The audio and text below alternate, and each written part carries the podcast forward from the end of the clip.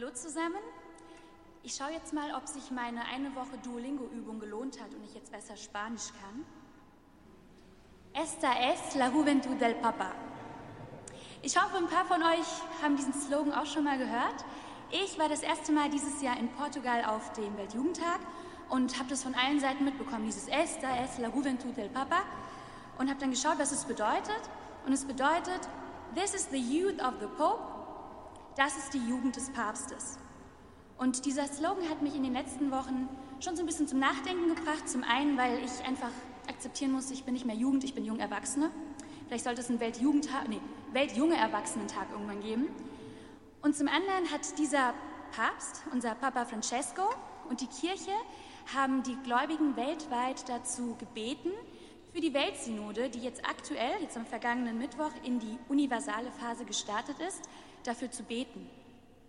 Und wie ihr wisst, aktuell in Rom versammeln sich gerade viele Bischöfe, Ordensleute, Laien, um für, diese, also für die Mission der Kirche darüber zu diskutieren, wie es in der Kirche weitergehen soll. Und nun ja, ein paar ähm, junge Katholiken, Jugendliche hier in Frankfurt, haben diese Bitte vom Papst ähm, umgesetzt. Und deshalb sind wir heute hier in der Liebfrauenkirche im Herzen von Frankfurt. Genau, und ähm, deshalb wir werden jetzt mit der Katechese beginnen und ganz kurzer Hinweis noch zur Heiligen Messe, Messe, die um 17 Uhr startet. Die Liedblätter gibt es auch online. Auf der Liebfrauenseite könnt ihr sie downloaden und auch auf der ähm, Webseite von der Jugendmesse. Genau, nun zu unserer Katechese oder zu unserem Katecheten. Unser Katechet heute ist ein katholischer Priester aus einem Dörfchen nördlich von Münster, nordwestlich von Osnabrück. Er ist Schulpfarrer und er ist Sprecher der Karl-Leisner-Jugend. For your information, der selige Karl Leisner ist eine sehr tolle Geschichte, müsst ihr euch mal bald, wenn ihr Zeit habt, durchlesen. Unser Katechet ist auch ein Internetmissionar, der den Glauben, der die Gabe hat, den Glauben in einer sehr klaren Art zu vermitteln und dessen Art der Kommunikation auch sehr geprägt ist von Gottes Wesen, haben wir gesagt, also von der Sanftmut und der Persönlichkeit. Deshalb begrüßt mit mir heute hier Pfarrer Peter van Briel aus Hallwerde.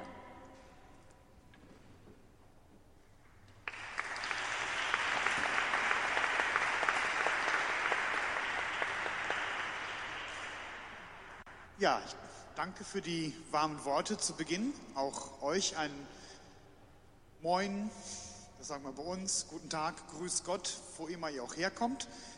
Ich bin gebeten worden, ich brauche mich jetzt nicht mehr vorstellen, wer ich bin, ich bin gebeten worden, diese Katechese zu halten, in diesem Zusammenhang. Das ist äh, eine Frage, worum geht es eigentlich? Wir schauen auf die Weltsynode in Rom, aber wir haben auch den synodalen Weg in Deutschland im Hinterkopf und dann schauen wir mit einer gewissen Sorge auf das, was dort oder was hier geschieht. Sorge meine ich jetzt nicht unbedingt, dass man besorgt ist oder vielleicht sogar kopflos, aber man soll sich ja auch schon mit Sorgen, mitfühlen mit der Kirche und Gedanken machen, wie geht es wohl weiter? Worauf kommt es an? Was ist jetzt wichtig? Und ich glaube, das ist der Unterschied zwischen einer Katechese und einem theologischen Vortrag. Die Katechese will nämlich jetzt nicht begründen, warum wir etwas glauben, sondern die Katechese möchte den Blick auf das Wesentliche und auf die Zusammenhänge vor allem, wie hängt das miteinander zusammen, richten. Und ich glaube, wenn wir verschiedene Dinge in unserem Glauben in den Blick nehmen und dann immer nur das Einzelne betrachten, dann verlieren wir nicht nur das Gesamte aus dem Blick, sondern auch die Wichtigkeit, die damit verbunden ist. Ist das jetzt ganz wichtig? Ist es etwas, das man ändern kann? Ist es etwas, das zum Zentrum unseres Glaubens gehört? Worum geht es eigentlich?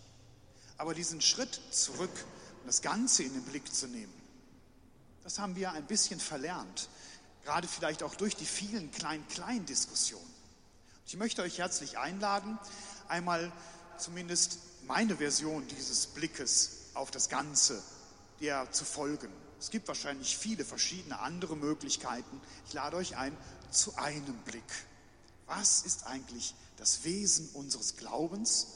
Worauf kommt es an? Wie können wir von daraus dann die verschiedenen Dinge, die diskutiert werden, neu einordnen?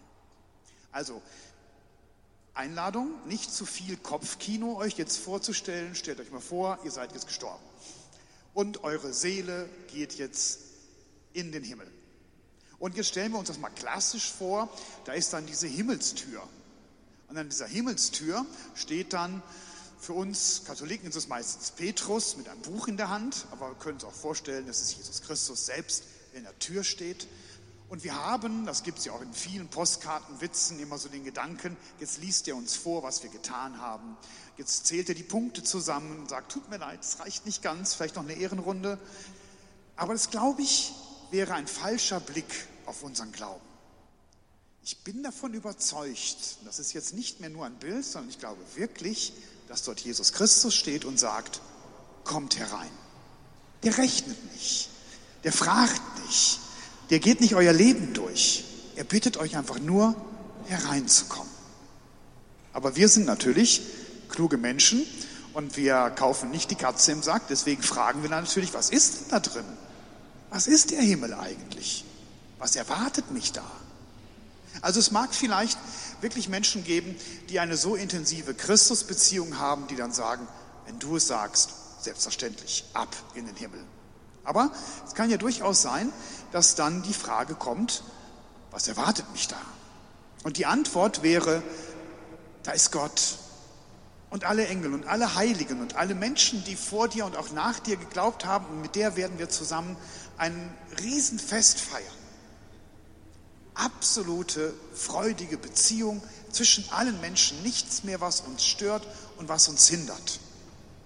Und ich kann mir vorstellen, dass dann vielleicht der eine oder andere sagt, nö, dann will ich da nicht rein. Andere Menschen und dann noch so eng und dann die ganze Zeit ohne das, was dazwischen ist und ich kann mich nicht zurückziehen. Beziehung war nie so mein Ding. C.S. Lewis, ein englischer Autor, hat ein Buch darüber geschrieben, das heißt Die große Scheidung, The Great Divorce. Das sind Menschen, die werden in den Himmel eingeladen und die haben die absurdesten Gründe zu sagen, nee, tut mir leid, ich habe nichts richtig anzuziehen. Oder ich möchte aber erst meinen Sohn sehen, vorher gehe ich da nicht rein. Ist da auch mein Bruder drin? Nee, dann will ich da nicht. Es gibt die verschiedensten Gründe und wir dürfen uns das nicht so arg losgelöst und theologisch verbrämt vorstellen, sondern ganz konkret, möchtest du da rein? Nö. Menschen waren mir immer ein bisschen zuwider. Gott, dem bin ich ein Leben lang aus dem Weg gegangen. Damit wir in den Himmel reingehen, damit wir der Einladung folgen, machen wir das Ganze, was wir Kirche nennen. Die Kirche hat keinen anderen Auftrag, als die Menschen in den Himmel einzuladen und sie zu befähigen, diese Einladung anzunehmen. Das heißt, wir müssen uns üben in der Beziehung, in der Beziehungsfähigkeit, in der Angst, die wir vielleicht manchmal vor Menschen haben oder vor Gott, dass sie uns zu nahe kommen, zu wachsen und zu sagen, Menschen sind gut, ich bin gut. Sie dürfen mich ruhig anschauen, so wie ich bin. Ich bin nicht schlecht, ich brauche nicht was Tolles anzuziehen. Das ist etwas, das unter Umständen ein Leben lang dauert. Aber das ist ein Blick auf unseren Glauben, der auch vieles in ein anderes Licht taucht, nämlich unsere Beziehungsunfähigkeiten sind nichts anderes als das, was wir Sünde nennen. Wir haben manchmal so diesen Gedanken, Gott hat am Anfang irgendwann gesagt, das ist Sünde und das ist auch Sünde und das auch. Und das nicht. Das dürft ihr. So, als wenn er schwarz und weiß festgelegt hat und die Farben oder sonst irgendwas. Aber das stimmt nicht. Weil er Welt ist und er die Welt geschaffen hat, damit sie an seiner Gottheit Freude, Genuss hat, in die Beziehung eingeladen ist. Dadurch ergibt sich, nicht weil Gott es festgelegt hat, dadurch ergibt sich, dass alles, was diese Beziehung hemmt, stört oder verhindert, Sünde ist. Und das Faszinierende ist, dass das nicht nur Gott gegenüber gilt. Wenn ich in bestimmten Dingen meines Lebens beziehungsunfähig werde, ich das grundsätzlich, also auch anderen Menschen gegenüber. Es ist nicht so, dass ich sage, ja Gott liebe ich mit ganzem Herzen, weil mit Menschen habe ich so ein bisschen die Schwierigkeit. Das ist das Schöne und das Wunderbare an unserem Glauben, dass Gott nicht sagt, ihr kommt alle in den Himmel, aber ihr müsst einen Handstand können oder ihr müsst eine Stunde auf einem Bein stehen oder so und so viele Psalmen auswendig können, sondern er sagt, ihr könnt alle in den Himmel kommen, wenn ihr das tut, was euch sowieso im Herzen glücklich macht, nämlich Beziehungen zu anderen Menschen zu knüpfen, die erfüllt und dauerhaft und gut sind. Gott stellt uns keine fremde Aufgabe und dann dürfen wir rein, sondern er stellt uns die Aufgabe, die uns gleichzeitig zu himmlischen Menschen macht. Übt euch in Beziehung zueinander und zu Gott. Und nochmal gibt es wieder was Wunderbares in unserem Glauben. Wir können nämlich sagen, ich fange mal mit anderen Menschen an. Ich übe mich in der Beziehung zu jemandem.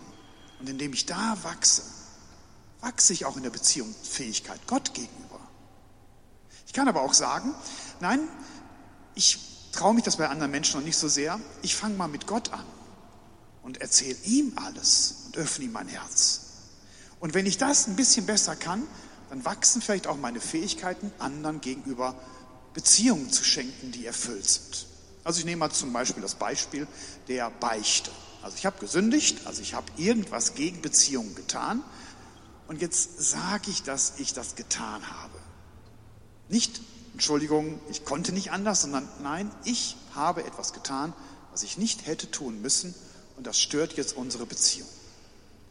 Manchen Menschen fällt es schwer, das einem anderen Menschen in die Augen zu sagen dann kann man besser mal in den Beichtstuhl gehen. Dann fange ich da an zu üben. Ich übe meine Sünden auszusprechen, wahrzunehmen und Reue zu empfinden und die Reue aber nicht zu übertreiben, sondern auf die Vergebung zu vertrauen. Und indem ich beichte, werde ich zu einem Menschen, der das jetzt auch an anderen Menschen sagen kann. Ich habe ein Ehepaar mal kennengelernt, das sagt, wir haben jeden Donnerstag Beichtabend. Da sagen wir einander, was wir letzte Woche äh, an Beziehungsstörungen dem anderen gegenüber angetan haben. Auch das, was der andere gar nicht gemerkt hat. Dass man eben voneinander weiß und sich gegenseitig eine neue Beziehung schenkt. Nichts anderes geschieht in der Beichte. Beichten, das ist nicht so ein Sakrament, das irgendjemand erfunden hat, damit wir irgendein Ritual haben, damit unsere Sünden verschwinden. Genauso gut hätte man sich was mit Wasser übergießen können oder eintauchen oder eine Runde rückwärts schwimmen oder sonst irgendwas. Nein, Beichte ist genau das, was wir auch brauchen, um gute Beziehungen zu anderen Menschen zu führen. Und das Gleiche gilt jetzt im Grunde für alles, was wir tun. Ich sage das manchmal den Firmlingen, wenn ich denen sage, warum brauchen wir eigentlich Kirche? Kirche, das ist die Institution, die uns sozusagen einüben lässt in den Himmel. Alles, was wir tun, alles Manche sagen ja spätestens bei der Sexualmoral, nee, das ist ja was ganz anderes. Nein, da geht es auch darum, dass ihr in eurer Beziehungsfähigkeit wachst.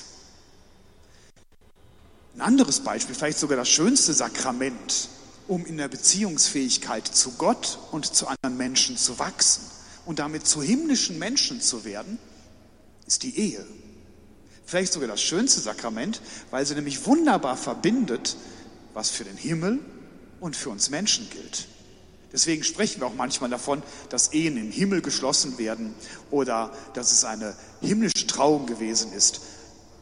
Wir lieben einen anderen Menschen, wir versprechen ihm, wir versprechen ihm unsere Treue, wir versprechen ihm, bei ihm zu bleiben, auch dann, wenn es schwierig wird. Und genau das ist es, was Gott von uns möchte, dass wir werden. Wir versprechen also in der Ehe, einander eine Gotteserfahrung zu sein. Und wir versprechen, indem ich bei dem anderen bleibe, dass ich ihm die Treue halte, so wie ich auch eigentlich Gott die Treue halten möchte. Oder umgekehrt, indem ich sage, Gott, ich möchte dir die Treue halten, ja, dann bleibe deiner Frau treu, dann bleibe deinem Mann treu.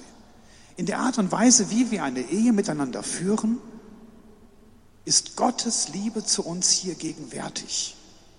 Die Ehe ist vielleicht das zentralste Sakrament, weil es am augenfälligsten Himmel und Erde verbindet. Da ist kein Unterschied. Im Grunde kann man jeden Ehetherapeuten, wenn er gut ist, auch nachfragen und sagen, äh, könnte es mir vielleicht auch bei einer Beziehung helfen, die ich mit Gott habe?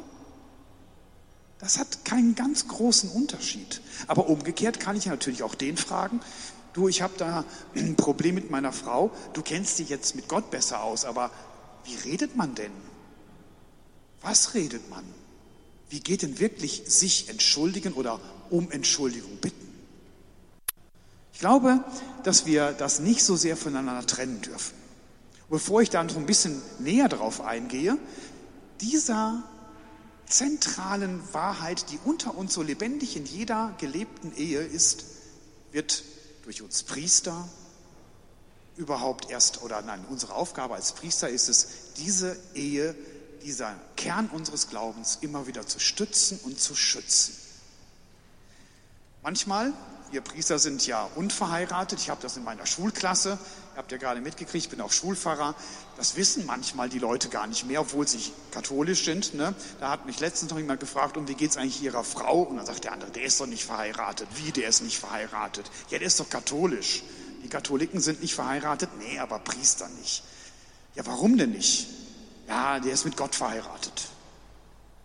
Spätestens dann melde ich mich und sage, liebe Schüler, ich möchte auch was dazu sagen. Nein, ich bin nicht mit Gott verheiratet. Also im gewissen Sinne ja, aber das gilt für uns alle. Oder genauer noch, wir sind alle mit Gott verlobt. Wir sind alle seit der Taufe eingeladen, in die Verlobungszeit einzutreten und dann das himmlische Hochzeitsmahl mit unserem Bräutigam Jesus Christus zu feiern. Das gilt für uns alle, das gilt auch für mich aber ich bin unverheiratet, deswegen, weil ich mich in den Dienst dieses Bräutigams stelle. Ich sage, ich möchte den Bräutigam in der Gemeinde repräsentieren, lebendig halten, vergegenwärtigen. Und meine Liebe, ich bin schon verheiratet. Meine Liebe seid ihr. Ja, es hat mich jetzt auch überrascht. Aber meine Liebe ist wirklich diejenige Gemeinde, die mir gerade vor Augen ist, dass ist das, mit dem ich hier in dieser Welt so verheiratet bin wie Mann und Frau. Das heißt, ihr seid auch für mich eine Gotteserfahrung, indem ich mich um euch bemühe. Meine Liebe zu euch, die manchmal wirklich eine reale Liebe ist, weil ihr wirklich sympathisch seid, ist gleichzeitig auch ein Realsymbol für die Liebe Gottes zu euch. Das ist meine Aufgabe.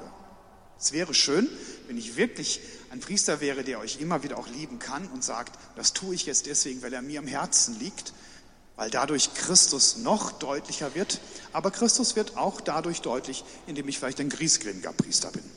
Mag auch sein. Aber er ist derjenige, der als Bräutigam euch heiligt, der euch heimholen will, der eure Beziehungsfähigkeit zur besten Version eurer selbst bringen will und als Symbol dafür, dass er immer noch da ist und dass er mit euch ist, ist er dem Priester sozusagen mit ins Herz gelegt worden. Und vor allem wird es deutlich in den Sakramenten, die ich euch spende. Aber nicht nur. Der Priester ist nicht nur im Heiligungsdienst und ich könnte jetzt noch die verschiedenen anderen Sakramente durchgehen und dann wird uns noch mal mehr deutlich, wieso da auch ein Beziehungsgeschehen gerade geschieht zum Beispiel äh, nur so nebenbei in der Eucharistie. Die Eucharistie ist auch ein wunderbares, wahrscheinlich noch viel zentraleres Sakrament. Aber allein die Tatsache, dass ich zum Gottesdienst gehe und regelmäßig am Sonntag um neun oder zehn Uhr dort bin. Diese Treue ist eine Übung, die ich auch brauche, wenn ich verheiratet bin, wenn ich Kinder habe, wenn ich Großeltern habe. Manche Leute sagen, da gehe ich nicht hin, das bringt mir nichts. Ja, Entschuldigung, aber wenn meine Frau im Krankenhaus liegt, dann bringt mir das auch nichts, dahin zu gehen. Schlechte Luft da drin. Das ist überhaupt viel langweiliger als Fußball gucken oder sowas. Aber ich gehe hin, weil ich meine Frau liebe und weil ich ihr die Treue versprochen habe, weil sie mich braucht. Und deswegen bin ich auch bei den Gottesdiensten. Ich habe es versprochen, ich möchte treu sein. Christus hat mich eingeladen. Ich liebe ihn. Deswegen komme ich mag es noch so langweilig sein. Vielleicht habt ihr gar keinen klugen Gedanken und vielleicht wird auch kein kluger Gedanke geschenkt und vielleicht sitzt die Musik schlecht und ähm, die Orgel verstimmt und was weiß ich alles. Aber ihr seid da, weil Christus euch eingeladen hat, genauso wie im Krankenhaus auch die Luft schlecht ist und wahrscheinlich auch keine tolle Musik gespielt wird. Oder bei Omas 70. Geburtstag. Da gehe ich auch nicht hin, weil es so eine tolle Fete ist, sondern weil es Oma ist. Und es gibt noch mehr Gründe, zur Eucharistie zu kommen, aber ich kann jetzt nicht alles. Gehen wir mal auf den Punkt der Predigt. Da sind wir schon bei solchen Dingen, die im synodalen Weg diskutiert worden sind und die für uns vielleicht auch manchmal fraglich sind. Wenn ich hier vorne stehe, halte ich euch eine Katechese. Diese Katechese könnte auch jeder andere halten. Gut, nicht genau die gleiche, aber ein bisschen anders.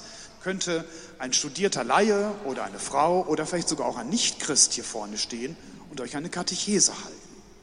Wenn wir aber gleich im Gottesdienst die Predigt hören, ist das was anderes. Die Predigt hören wir nicht deswegen, weil der Bischof so kluge Gedanken hat. Also ich hoffe mal, er hat kluge Gedanken. Das werden wir gleich feststellen. Aber wir hören sie deswegen, weil in dem Augenblick wir uns zu Füßen unseres Bräutigams versammeln und auf ihn hören. Das muss man üben. Es ist manchmal gar nicht so einfach, vor allem hinzuhören, wenn man vielleicht gerade mit Gedanken irgendwo anders ist oder wenn es manchmal schwer fällt. Ich habe mal einen alten Pfarrer gehabt, der hat eigentlich immer nur das Gleiche gepredigt. Ach, seid doch nett, habt euch doch lieb, ihr müsst nicht so viel streiten. Das war im Grunde jede Predigt. Da muss man sich auch ein bisschen drauf einlassen. Aber vielleicht ist das genau das, was der Bräutigam mir jetzt sagen möchte. Jetzt stehe ich hier, weil ich eine bestimmte Begabung habe, jemand anders auch und vielleicht noch weitere auch ein größeres Wissen. Bei der Predigt steht der Bischof dort, weil er beauftragt worden ist, Christus, den Bräutigam, wach zu halten. Und wir finden uns alle zu Füßen dieses Bräutigams und lernen uns im Zuhören. Die Frage, warum es nicht jeder andere kann, ist damit keine Frage der Fähigkeiten, wer besser predigen kann oder sonst was, sondern wer es beauftragt, in dem Augenblick Christus, den Bräutigam, für die Zuhörenden, die sich zu seinen Füßen zusammenfinden, zu repräsentieren. Diese Sichtweise, dass das Ganze eben sich aus dieser Beziehungsfrage heraus ergibt, diese Sichtweise verändert dann manchmal auch ganz heiße Themen. Also ich habe gerade vom Zölibat schon gesprochen, von der Frage, ob ein Priester heiraten kann. Aber die Frage geht natürlich auch in die Richtung, wie ist das zum Beispiel mit äh, Frauenpriestertum? Also wir können das nicht ganz klären. Ich kann auch nur sagen, wie es die Kirche im Moment sieht. Aber sie sieht es eben, Christus ist der Bräutigam, der seine Braut heimführen will. Und mit Braut sind wir alle gemeint, ob Mann oder Frau. Wir alle sind diejenigen, die mit Christus verlobt sind und heimgeführt werden. Er ist derjenige, der auf uns zutritt, uns heiligt und heimführt. Und dieses Bräutigam-Geschehen, der Braut gegenüberstehen, ist durch Christus als Mann und durch Priester, Bischöfe, Papst als Männer jeweils repräsentiert. Die Kirche hat gesagt, das ist dann eigentlich das schönste Bild, wenn der Bräutigam uns auch als Mann gegenübertritt. Gut. Wir können jetzt darüber diskutieren, ob das sinnvoll ist oder nicht, ob man das mal ändern sollte oder nicht. Aber jetzt verstehen wir vielleicht, warum das überhaupt so ist. Das hat nämlich nichts mit Macht zu tun. Ich kann mir gut vorstellen, zwischendurch mal zu sagen, komm, liebe Frau, mach du mal die Messe, ich setze mich an die Orgel, tue ich auch mal ganz gerne. Hat nichts mit Macht zu tun oder damit, dass ich immer vorne stehen möchte. Es hat etwas mit Auftrag zu tun und mit diesem Bild, das wir als generelles Bild unseres Glaubens immer wieder vor Augen haben müssen. Christus, der Bräutigam, wir, die Braut. Diese Frage bezieht sich dann aber selbstverständlich auch auf die Sexualmoral. Denn wenn Christus derjenige ist, der uns heimführen will, um Hochzeit zu feiern. Und dieses Beziehungsgeschehen letztlich das Wichtige ist, das uns heilt, dann ist jede Beziehung zwischen uns auch heilsrelevant. Wie gehen wir miteinander um? In dem ganz empfindlichen Bereich, in dem wir einander lieben. Wie sind wir miteinander unterwegs? Was tun wir? Und alles das, was die Kirche so gesammelt hat, ist ein Erfahrungsschatz, dass sie sagt, und so ist es am besten zwischen den Menschen. So ist es am besten geordnet, so tun wir uns am wenigsten weh. Das sind keine Gedanken, die wir deswegen aus dem Mittelalter haben, weil wir sie bis jetzt nicht ablegen können. Und es ist auch keine Frage der Macht. Es ist eine Frage der Erfahrung, so oder so können Menschen miteinander umgehen. Und wir möchten das gerne so ein bisschen in einer Sammlung von Regeln vorstellen. Aber es geht letztlich nicht um die Regeln als solches. Es geht um eure Beziehungsfähigkeit. Ich weiß nicht, ob ihr äh, die zehn Gebote jetzt aufzählen könntet. Also es sind zehn. Ne? Manche haben noch in Erinnerung, die ersten drei, die haben was mit Gott zu tun. Ne? Du sollst keinen anderen Gott haben, ne? du sollst den Namen Gottes nicht verunehren, du sollst den Sabbat heiligen. Und dann kommen ein paar andere. Ich frage euch jetzt nicht im Einzelnen, aber habt ihr die letzten beiden noch in Erinnerung? Ich finde das nämlich faszinierend.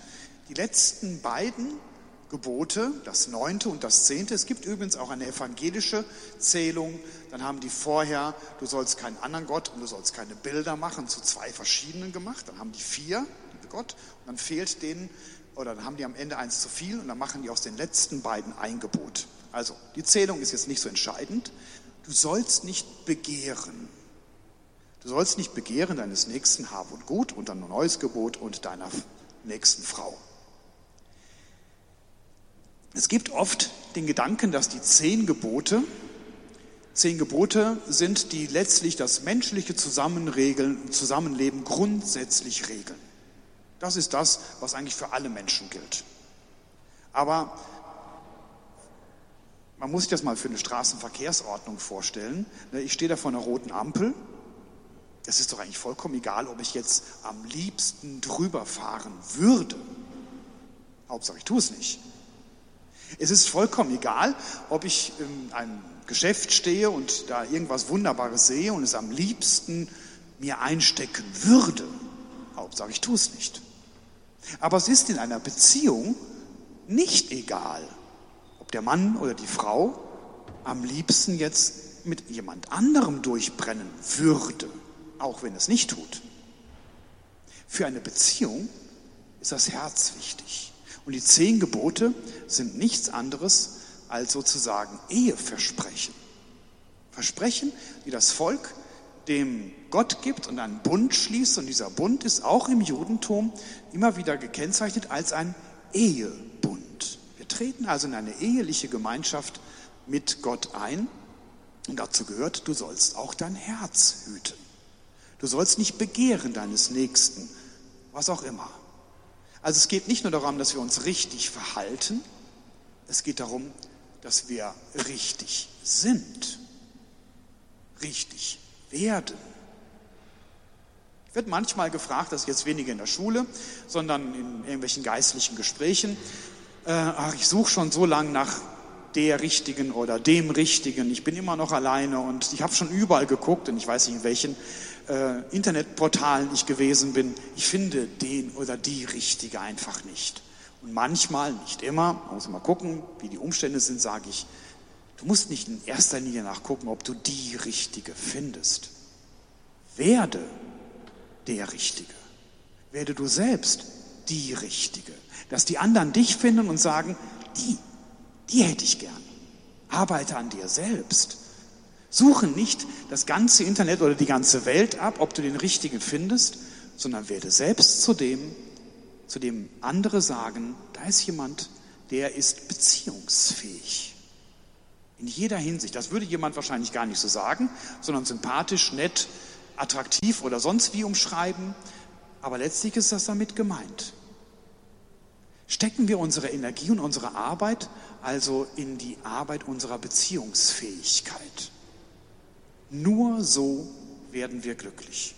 Ich habe letztens noch mit einem ähm, Mediziner gesprochen, der sich vor allem mit der Altersdemenz beschäftigt und der gefragt, oder ja, nicht, nicht ich habe ihn gefragt, jemand anders hat ihn gefragt, was muss man eigentlich tun, äh, damit man möglichst lange lebt und frisch dabei ist? Und er hat gesagt, eigentlich gibt es nur ein einziges Rezept.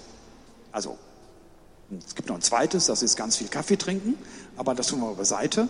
Ähm, eine erfüllte, tragende Beziehung. Eine erfüllte, tragende Beziehung, die dich hält, die dich am Leben erhält, die dich zu dem werden lässt, der du bist, ohne dass du dich ständig anstrengen musst, ein anderer zu sein.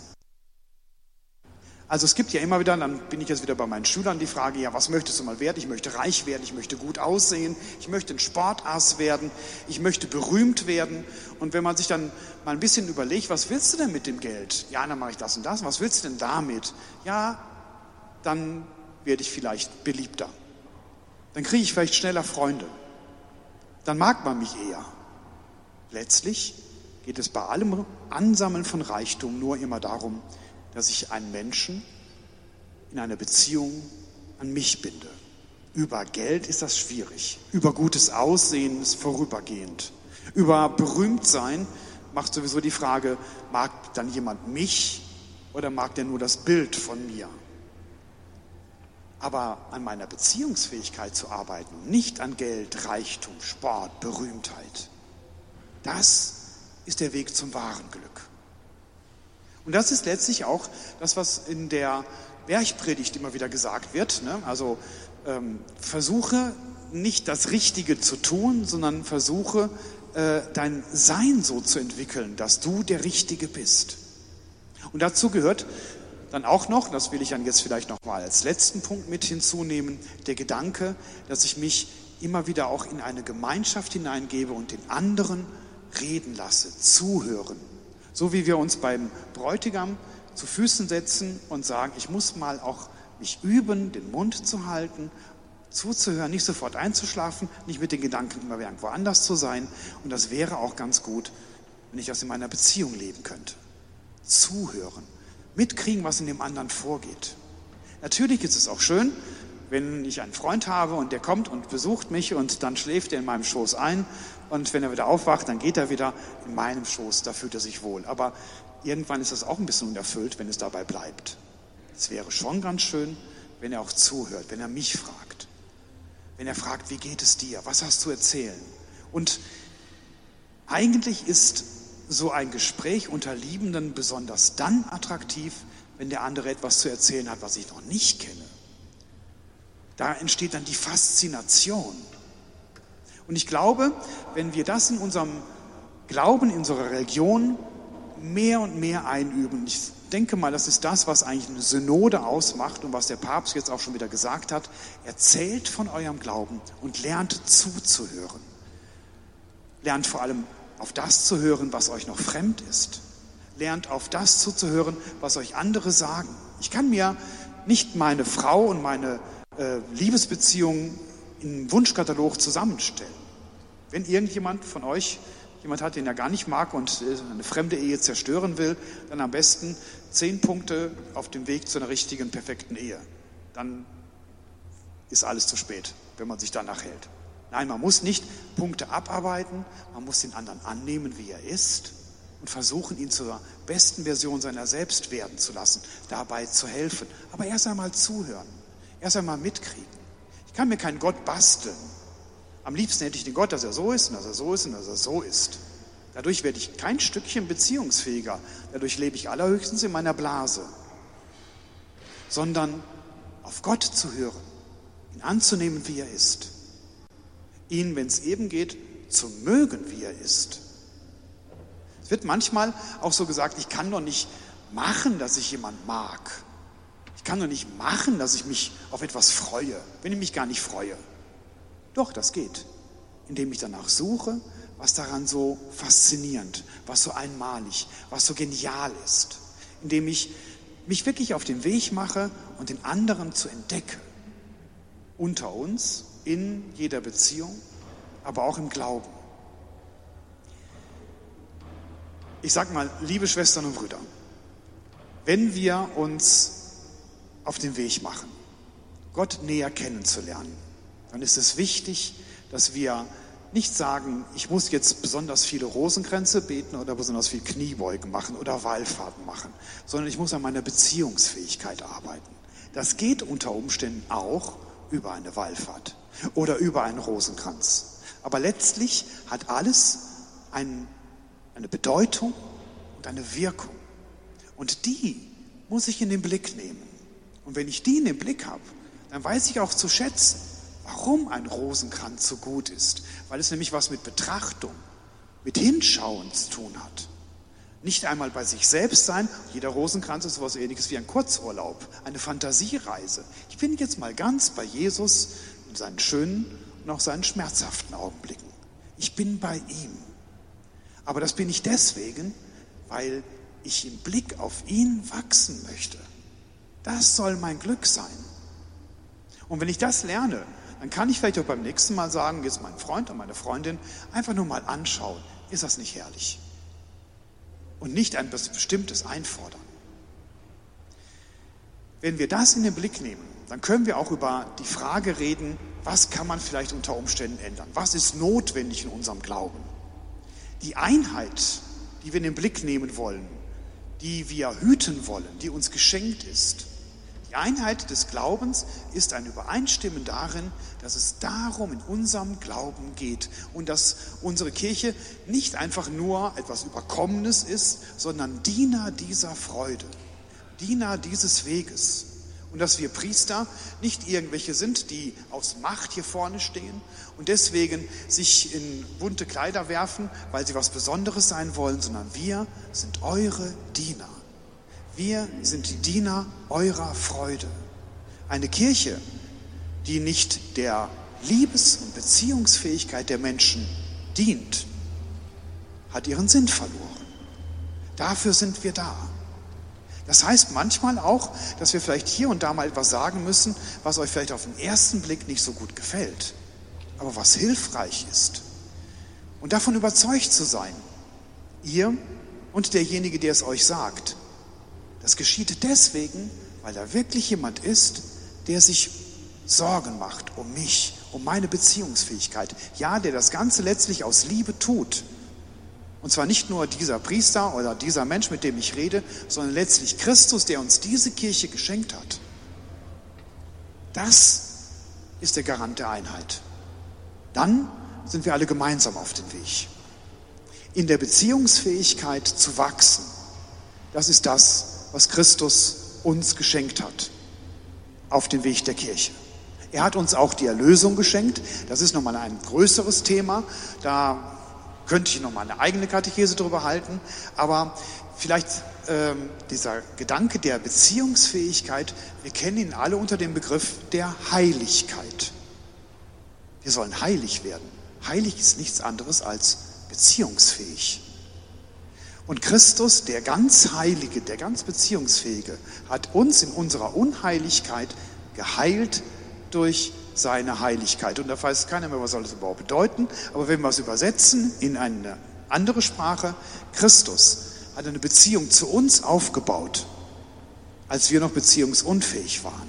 Und er hält unsere Beziehungsunfähigkeiten aus und heiligt uns dadurch. Das heißt, er führt uns zu unserem eigentlichen wahren Glück, indem er aushält, was wir manchmal immer wieder versaubeuteln und uns immer wieder neu zur Liebe führt. Das ist der Lösung. Das geschieht in jedem Augenblick, in dem wir uns in der Kirche zusammenfinden und Gott einladen, mit uns durchs Leben zu gehen. Amen. Ja, wir haben noch ein bisschen Zeit. Es besteht noch die Möglichkeit, dass äh, ich noch auf einige Fragen antworte oder von mir aus auch Anregungen. Ähm, ja, ich weiß nicht, ob unsere Moderatorin mit das Mikrofon durch die Gegend gehen möchte, sonst, weil wenn ich hier vorne weg bin, dann hat EWTN kein Bild mehr. Gut, hat jemand hier aus der Community hier Fragen? Lukas. Ja, äh, danke sehr erstmal für die schöne Katechese.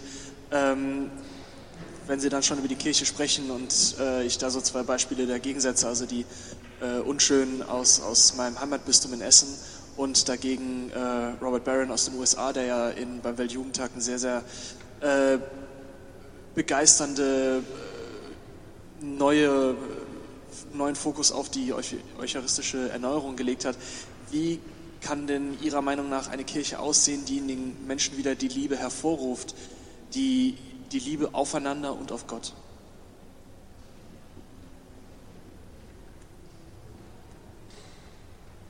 Danke. Also ähm, wir sollten uns da, glaube ich, gar nicht zu viel Gedanken darüber machen, wie wir diese Gestalt, Kirche gestalten wollen, sondern erst einmal die Frage ist, was sind mir selber? Was ist das, was ich jetzt noch brauche, um in dieser Beziehungsfähigkeit zu wachsen, aber vielleicht auch auszustrahlen. Das Ausstrahlen gehört mit dazu. Ich kann nicht eine Ehe schließen und äh, das Ganze dann aber eben nur hinter vier geschlossenen Wänden äh, machen, sondern dazu gehört immer auch eine Öffentlichkeit. Und wenn ich in einer Beziehung zu Christus trete, dann hat das letztlich auch eine Öffentlichkeit. Und dann bin ich Kirche.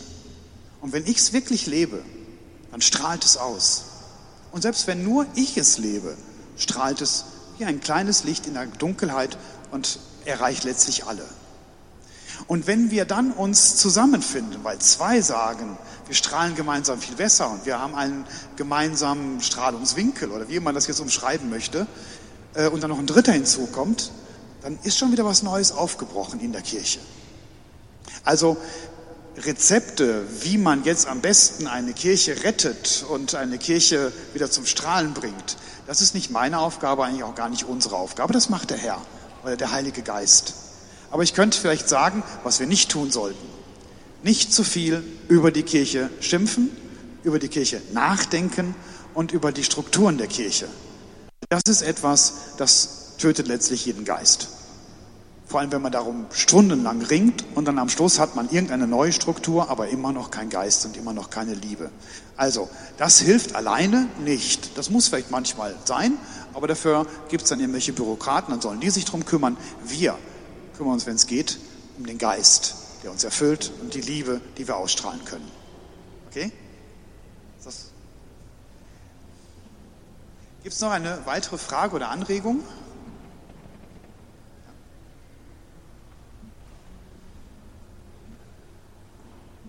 Sie hatten Anfang, anfangs erwähnt, dieses Klischeebild, dass man nach dem Tod im Himmel, dass da Jesus mit dem Buch steht und du kannst rein oder nicht. Und Sie hatten ja das widerlegt. Und mir ist ein Bibelvers dazu eingefallen. Ich wollte den einfach nur vortragen. Also in Johannes 5, Vers 24 steht, ich sage euch die Wahrheit. Wer meine Botschaft hört und dem glaubt, der mich gesandt hat, der hat das ewige Leben. Ihm wird das Urteil Gottes nicht treffen. Er hat die Grenze vom Tod zum Leben schon überschritten. Ja, das wollte ich nur sagen.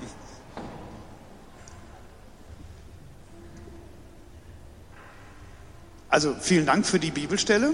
Ähm, es gibt auch andere Bibelstellen. Jedem wird nach einem äh, Buch des Lebens verzeichnet oder sonst irgendwas. Aber meine Lieblingsstelle ist auch im Johannesevangelium allerdings, wo gesagt wird, und äh, Christus kam in die Welt. Er war das Licht der Welt und alle, die äh, das Licht in sich hatten, kamen zu ihm die aber das Licht, die die Sünde mehr liebten als das Licht, die haben sich von ihm selbst entfernt. Das ist das Gericht, sagt Johannes. Das heißt, das Gericht ist nicht, da sitzt einer und zählt alles zusammen, was ihr getan habt, sondern das Gericht ist, da kommt einer und strahlt. Und dann verschwinden die, die mit diesem Strahlen nichts anfangen können, weil sie immer schon dagegen waren. Und die, die sagen, ha, endlich mal das in Perfektion, was ich immer nur ansatzweise versucht habe, die kommen von alleine. Ob das das ganze Gericht ist, ist noch eine Frage. Aber ich bin also äh, kein Freund von diesem Buch ne? und kein Freund von Punkte sammeln und sagen, ich muss noch mehr, ich muss noch was. Ich, bevor ich sterbe, mir fehlen noch ein paar. Ne? Also jeder von uns wird äh, nicht perfekt sterben. Keiner von uns ist perfekt in seiner Heiligkeit. Aber in der Sehnsucht danach können wir jetzt schon von einem auf den nächsten Moment perfekt werden und großartig. Und die Sehnsucht ist das, was Gott erfüllt. Nicht unsere Taten, nicht unsere Werke, sondern unser Sein, unser ausgerichtet Sein auf ihn. Ja, da ist noch eine Frage.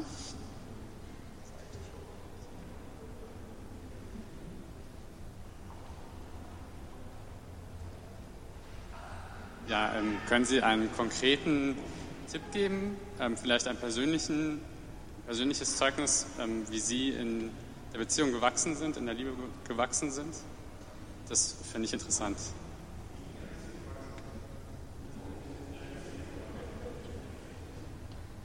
Ja, also ähm, persönliche Fragen bin ich jetzt gar nicht so vorbereitet, aber ähm, ich werde tatsächlich von meinen Schülern schon öfter gefragt, wie das denn alles so entstanden ist. Und ich gebe zu, ich bin eigentlich in einer sehr unvollkommenen Weise äh, Priester geworden.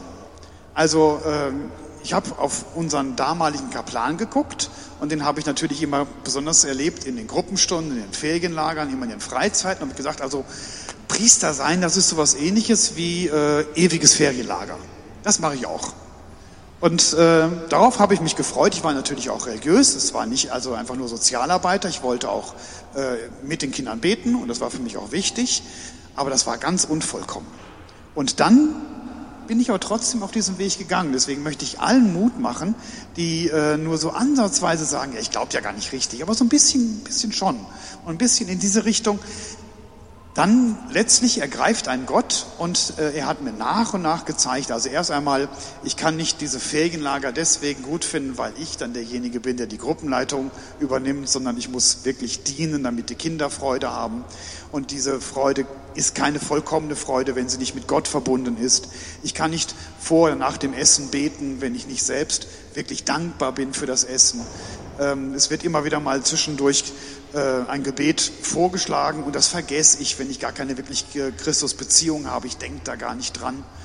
Besonders beeindruckend fand ich einmal, wo im Ferienlager äh, die Nachricht eines Todes eines Elternteils kam und dann die Kinder, ohne dass wir als Gruppenleiter oder ich das angeregt haben, sagten, dann wollen wir beten. Wusch standen alle auf und beteten. Und ich gedacht, das hätte ich aber jetzt als Gruppenleiter machen müssen. Also wenn ich diene, dann gehört das mit dazu. Und der letzte Punkt, nämlich die Frage, ähm, was ist eigentlich Priester? Was macht der eigentlich, außer Sozialarbeiter und religiös verkünden und eine Gemeinde leiten? Und diese Frage, ähm, die hat sich bei mir nie so ganz klar in der Theologie gezeigt. Liegt vielleicht auch ein bisschen an der Theologie, die wir hier geboten bekommen in Deutschland zurzeit. Ähm, erst nach meiner Weihe, aber ich bin geweiht worden, ohne wirklich zu wissen, was Priester jetzt eigentlich ausmacht. Und bin nachher erst auf das gekommen, was ich gerade gesagt habe. Der Priester ist eine Repräsentatio des Bräutigams. Das war für mich ein Aha-Erlebnis erst Jahre nach meiner Weihe, wo ich begriffen habe, ach, dafür bin ich überhaupt da. Also ich bin in dieser Beziehungsfähigkeit so gewachsen, dass ich erst in dem Augenblick äh, wirklich ganz begriffen habe, was das bedeutet. Und das ist jetzt äh, auch schon wieder, ich bin jetzt schon wir haben vorhin von Jugendlichen, jungen Erwachsenen, ich gehöre jetzt eher zu den Senioren, ähm, aber ich bin immer noch unterwegs und wachse in der Beziehungsfähigkeit. Also mein Gebet wird besser, mein Schweigen wird äh, besser. Ich, manchmal rede ich einfach auch zu viel, nicht nur in der Katechese, sondern ähm, und Zuhören wird besser. Also ich glaube, dass ich in jeder Hinsicht äh, dadurch, dass ich mit Gemeinde zu tun habe, aber auch, dass ich mich im Gebet durchringe, im Gebet auch wirklich zu sagen, und ich bleibe jetzt bei Gott und äh, ich sage ihm jetzt nicht nur äh, Lob, sondern auch meine äh, Schwierigkeiten. Und das ist trotzdem Gebet, dass ich sage, da habe ich jetzt nochmal wieder zugelegt. Vielleicht noch als ein Gedanke, wenn noch Fragen sind, können wir das noch hinzunehmen. Ähm, es gibt einen, finde ich, wichtigen Gedanken, der in jede Beziehung auch dazugehört, der ähm, in unserem Glauben wieder ein bisschen verloren gegangen ist, weil er schon fast zu alt ist. Der kommt nämlich von König David her. Vor König David wurden Opfer gebracht, ne? also Tiere, Trankopfer und Speiseopfer. Und König David hat damals gesagt, das kann man noch nachlesen, nee, wir machen jetzt nicht mehr so viel Opfer, wir machen jetzt vor allem Musik. Also er hat sogar Instrumente erfunden und äh, steht extra dabei, äh, ist nicht so wichtig, dass sie schön sind, Hauptsache laut. Ja, muss man im ganzen Lager hören, jetzt wird Gott gelobt. Er hat einen Plan aufgestellt, 24-7 ne, muss Gott gelobt werden. In einem durch. Und das ist so ein bisschen verloren gegangen, äh, indem wir äh, unsere Gottesdienste viel in Stille haben. Ist auch gut. Ne? Anbetung, wichtig. Aber zwischendurch gehört auch mal wirklich wieder Musik dazu. Das kommt von König David, das ist unser Lobopfer. Und dieses Lobopfer, das gehört auch in jede Beziehung. Leute, singt mehr mit gemeinsam, zusammen. Und lobt einander mehr. Dann könnt ihr auch Gott loben. Mit Loben meine ich aber nicht nur, dass ihr dem anderen sagt, wie gut er aussieht und was ihr alles toll gemacht habt, sondern überlasst mal dem anderen die Bühne. Sagt, das ist jetzt deine Zeit. Jetzt glänzt du mal mit deinen Fähigkeiten. Und das müssen wir nicht nur anderen Menschen gegenüber neu einüben, sondern auch Gott gegenüber. Zwischendurch, deswegen liebe ich auch diese Night Fever Bewegung, zu sagen, und jetzt überlassen wir Gott die Bühne. Da ist das Allerheiligste. Die Menschen kommen rein, wir führen sie zu ihm und dann sollen sie einfach nur ihm begegnen. Das geschieht äh, oder das funktioniert in Anführungszeichen in der Religion genauso wie in jeder menschlichen Beziehung. mehr loben, dem anderen die Bühne überlassen und einfach mal darauf zu vertrauen, dass die Liebe, wenn es sie gibt, auch wirkt. Dass Gott, wenn er existiert, er selber schon derjenige ist, der die Menschen zueinander führt, heiligt und aufeinander hinweist. Wir haben noch ein paar Minuten. Wenn keine weiteren Fragen sind, soll ich ein Abschlusswort oder möchtest du ein Abschlusswort? Gut, also ein äh, letzter Gedanke. Ähm, machen wir uns nicht zu viel Sorgen um die Kirche. Das heißt ähm, nicht, dass wir mit der Kirche nicht mitfühlen. Das heißt nicht, dass wir sagen, wird schon alles gut gehen, sondern das heißt, wir haben einen Glauben. Wir haben Glauben, dass Gott der Herr seiner Kirche ist. Und die Kirche ist sein auserwähltes Instrument, um uns in dieser Beziehungsfähigkeit wachsen zu lassen. Und wenn wir dann sagen, nee, wir müssen das jetzt anders machen, dann ist es eben ein sozusagen Übernehmen einer fremden Einrichtung. Es ist ja gar nicht unsere Kirche. Wir müssen das nicht anders machen. Gott ist derjenige, der uns das geschenkt hat. Und manchmal, gerade dann, wenn es scheinbar schwierig ist, wachsen wir am meisten. Aber lassen wir es nicht darauf ankommen und machen es extra schwierig, sondern versuchen, mehr Freude auszustrahlen. Die Freude den Menschen zu schenken und die Kirche Gottes Sache sein zu lassen. Ich glaube, dass in unserer Kirche, auch gerade in Deutschland, es eine ganze Menge wunderbare Aufbrüche gibt. Und diese Aufbrüche ähm, immer größer werden, immer zahlreicher und unterschiedlich sind. Also bunt ist meine Lieblingsfarbe und mit Sicherheit auch Gottes Lieblingsfarbe. Die Kirche ist so bunt und auch in Deutschland und wir schauen aber immer nur auf die äh, Gerippe, die noch irgendwo übrig geblieben sind. Und nebenbei wächst schon das äh, Neue und wir schauen gar nicht wirklich hin. Also lassen wir die Kirche aus unserem Blickfeld ein bisschen raus. Nehmen wir Gott in den Blick. Nehmen wir die Sakramente in den Blick. Nehmen wir vor allem die Eucharistie in den Blick. Nehmen wir aber auch den Nächsten in den Blick. Lernen wir wieder wirklich lieben mit Herz und Seele. Mit unserem ganzen Sein. Das ist wichtig in der Religion genauso wie in jeder Beziehung. Seien wir ganz und gar Gottes Eigentum. Und seien wir ganz und gar für den anderen da. Wenn wir jetzt gleich Gottesdienst feiern, dann wird es Musik geben, es wird Stille geben, es wird einen Bischof geben und auch noch andere Priester, die uns Christus repräsentieren. Das Entscheidende geschieht aber eben nicht, was wir sehen können. Das Entscheidende ist nicht das, was wir hören können. Das Entscheidende ist das, was in unserem Herzen geschieht, in unserer Beziehungsfähigkeit, unserer Seele. Dass wir unsere Seele erheben lassen. Jeder Gottesdienst möchte Ihnen wirklich das ans Herz legen. Jeder Gottesdienst ist ein Kurzurlaub, sich einmal von den Dingen dieser Welt freiheben zu lassen und erheben zu lassen durch das, was geschieht, zu Gott. Neu auftanken mit seiner Liebe, mit seiner Beziehung. Ihn ins Herz nehmen und dann neu der Welt schenken. Ich glaube, das ist etwas, was wir in diesem Gottesdienst jetzt gleich direkt ausprobieren können und uns für die nächsten Gottesdienste, für jedes Gebet und selbst wenn es zu Hause geschieht, für jedes Stoßgebet immer wieder sagen, und jetzt hat Gott mich neu berührt. Jetzt kann ich neu in die Welt gehen, seine Liebe anderen Menschen schenken und die Liebe, die ich von anderen Menschen bekommen habe, auch mit ihm verbinden. Amen.